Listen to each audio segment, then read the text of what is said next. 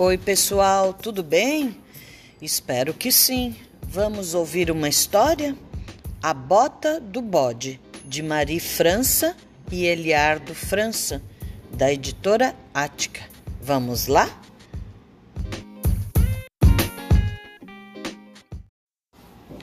A Bota do Bode. O bode viu uma bota. O bode colocou a bota numa pata e ficou muito gozado. Uma bota numa pata e três patas sem botas? O bode deu a bota para o rato e o rato sumiu na bota. O rato deu a bota para o galo e o galo não andou com a bota. O galo deu a bota para o gato, o gato falou: A bota é uma boa casa. Uma casa? falou o galo. Veio a gata e falou: Uma casa para nossos filhotes. E fim.